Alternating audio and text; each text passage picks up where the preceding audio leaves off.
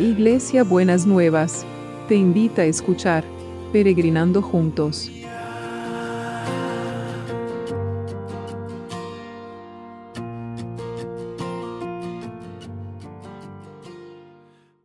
Buenos días mis peregrinos y peregrinas, ¿cómo andamos para empezar este martes que el Señor nos ha preparado?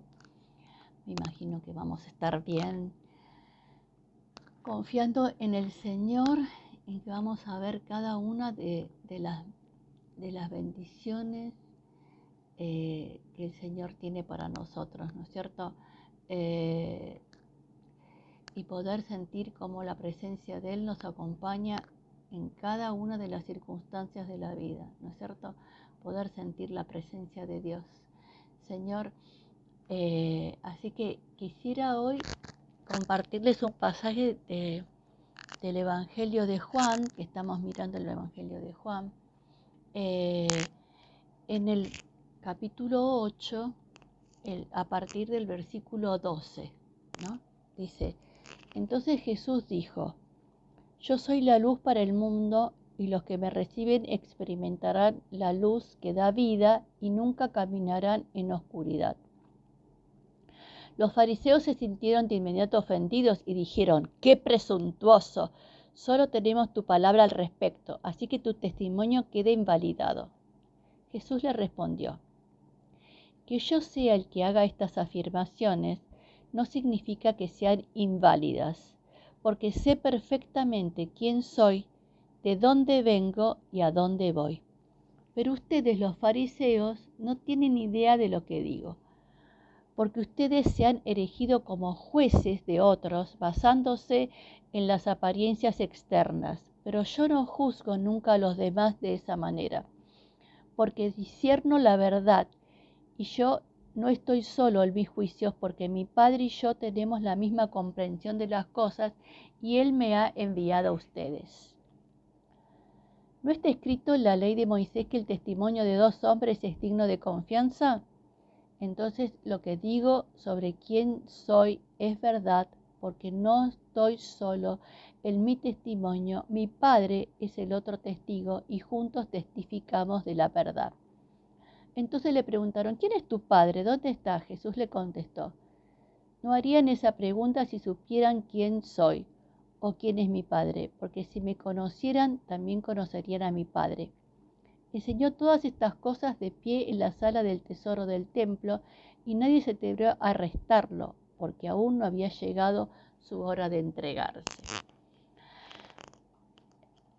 Yo soy la luz del mundo, el que me recibe experimentará la luz de la vida y nunca caminará en oscuridad. ¿Cuántas cosas oscuras tenemos alrededor nuestro? ¿No es cierto? ¿Cuánta oscuridad nos rodea? ¿Cuál es esa oscuridad que nos rodea?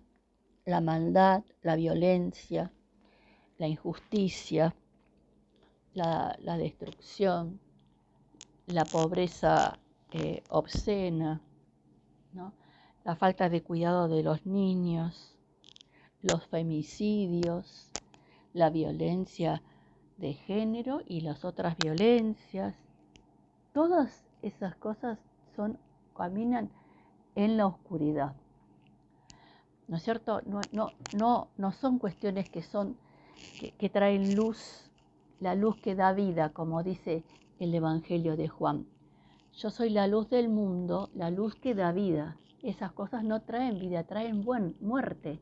Y todo lo que significa vida y muerte es una lucha que, que eh, estamos permanentemente expuestos a estas luchas. Pero acá aparece otro tema que es muy interesante. Lo interesante que aparece aquí es que los fariseos, que eran unos legalistas, eran de, la verdad de, terror, siempre estaban mirando que se cumpliera la ley, la ley, la ley, y no, no, acuérdense que se pusieron locos cuando Jesús sanó al paralítico, eh, y no vieron el milagro, la ley les tapó el milagro y la ley les tapa todo. Y hay personas que a la ley les tapa todo, ¿no es cierto? pero no la ley las leyes buenas, sino las leyes malas, las leyes internas que tienen cada uno, las leyes de los prejuicios, las leyes de la, del, juicio, las leyes, esas leyes que, las leyes de la oscuridad de alguna manera. Entonces, cuando ellos lo empezaron a juzgar a Jesús, ¿qué le dijo a Jesús? Dice, porque ustedes se han, basado, han erigido como jueces de, otros basándose en las apariencias externas. Pero yo no juzgo nunca a los demás de esa manera, porque yo discierno la verdad y no estoy solo en mis juicios, porque mi Padre y yo tenemos la misma comprensión de las cosas y Él me ha enviado a ustedes. Entonces, acá ¿Cuántas veces nosotros juzgamos por las apariencias externas? ¿Cuántas veces nosotros juzgamos por las apariencias externas? Y acá lo que nos plantea es que el Señor no juzga por las apariencias externas. Dice que Él discierne la verdad y tiene comprensión de las cosas. Entonces tenemos que tener esa seguridad y esa confianza que el Señor discierne la verdad y tiene comprensión de las cosas y no juzga por las apariencias. ¿No? Qué tranquilidad nos tendría que traer a nuestra alma y a nuestro espíritu pensar que el Señor no juzga por las apariencias, sino que nos juzga, por, nos discierne la verdad. Dice, yo ya sé, el hombre no, ¿se acuerdan que habíamos visto unos unos devocionales atrás, no necesita decirme lo que pasa porque yo ya sé lo que pasa, ya conozco el corazón, ya conozco las intenciones, ¿no? Entonces, eh, pensemos en esto, pensemos en esto, pensemos en esta, en esta mm, eh, realidad que el Señor quiere llamarnos, no juzgar eh, por las apariencias sino juzgar por la verdad. No mirar las apariencias, sino discernir eh, la verdad. En el nombre de Jesús, en el nombre de Jesús. Entonces vamos a orar, Señor, por todos los que están enfermos, Señor. Hay muchos que están enfermos, hay muchos que están delicados, hay muchos que tienen que salir y empezar a respirar por sus propios medios, Señor.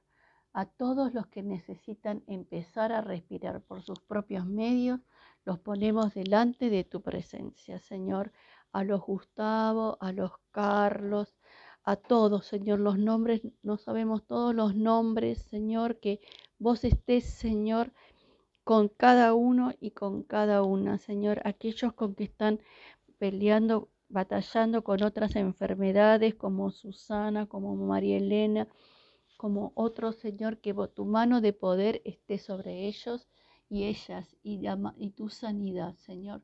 Tu sanidad descienda como, como un rocío, como el rocío de cada mañana, Señor, que alegra la tierra, Padre. Te lo pedimos en el nombre de Jesús. Y también oramos, Señor, por el equipo de salud, que lo sigas guardando, lo sigas protegiendo, lo sigas sosteniendo y que realmente, Señor, tu mano esté sobre cada uno de ellos y ellas, Señor. Y lo mismo oramos por los que están, los que trabajan, para que nosotros podamos tener todo lo que necesitamos. Y también, Señor, por aquellos que, eh, por toda la comunidad educativa, Señor. Seguí guardando a toda la comunidad educativa de los contagios, de las cosas, Señor, que realmente pongas tu mano de cuidado y de protección, Señor, y que sabemos que la salud es un derecho y la educación también, pero que en este tiempo no sean opuestos, sino complementarios, porque tu cuidado está sobre cada uno y sobre cada una. Y seguimos orando, Señor, seguimos orando por la justicia, para que la justicia sea una justicia justa y no sea una justicia injusta, para que la justicia sea verdadera y no sea una justicia que, que eh, tiene privilegios, ¿no? que la justicia sea que mire no las apariencias ni las conveniencias, sino que mire realmente juzgue con verdad y con justicia, Señor, y desbarata todos los planes del diablo en la justicia y desbarata todos los planes del diablo que quieren venir a entorpecer el trabajo, Señor. Lo declaramos que vos vas a liberar todas esas cosas y el trabajo, esa bendición que es el trabajo, va a seguir siendo de bendición en bendición. Así que te lo pedimos, Padre, en el nombre de Jesús, en el nombre de Jesús. ¿Y cómo va a ser el abrazo de hoy? Ya creo que se tienen que haber imaginado. El abrazo de hoy es lo que te dice el Señor mientras te abraza. Yo no juzgo basándome en las apariencias externas. Yo discierno la verdad y te amo. Mire lo que le dice el Señor en este abrazo. Yo no juzgo basándome en las apariencias externas yo discierno la verdad y te amo. Te amo, mi peregrino, mi peregrina, en el nombre de Jesús. Amén y amén. Muy bien, que tengan un martes requete bendecido por el Señor. Beso enorme para todos y para todas. Hasta mañana miércoles.